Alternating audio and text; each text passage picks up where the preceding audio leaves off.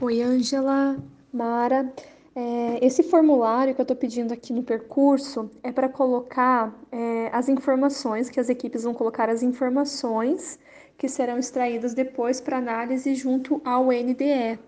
Então, para que não fique um formulário do Google Forms um pouco mais caseiro, eu sugiro que sejam criadas essas alternativas. Então, que coloque ali o nome das pessoas, nós temos ali no máximo seis e no mínimo quatro. Não sei se tem como programar o AVA para é, assumir essa, esse critério.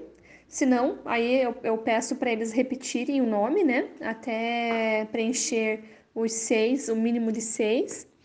É, a linha de pesquisa, na linha de pesquisa colocar essas quatro alternativas, educação e sociedade, formação de professores e práticas é, pedagógicas, elementos articuladores, políticas públicas na educação e cognição e aprendizagem, é, para que eles escolham. Aí os eixos, que são as possíveis, os possíveis temas dentro dessas linhas, eles já estão previstos tanto no percurso quanto no manual, no, no regulamento do TCC, para que seja é, escolhido pela equipe. E daí o tema, né, o possível tema, e depois um contato de um, de um estudante de quem está preenchendo essa, esse formulário, tá bom? Que daí não precisa ser preenchido por todo mundo, tá bom? Então eu vou deixar essas, é, essas informações. Se não for possível configurar isso pelo AVA, aí eu faço no Google Forms, mas tem que ser algo que, que, que seja possível de extrair uma, um, um resultado.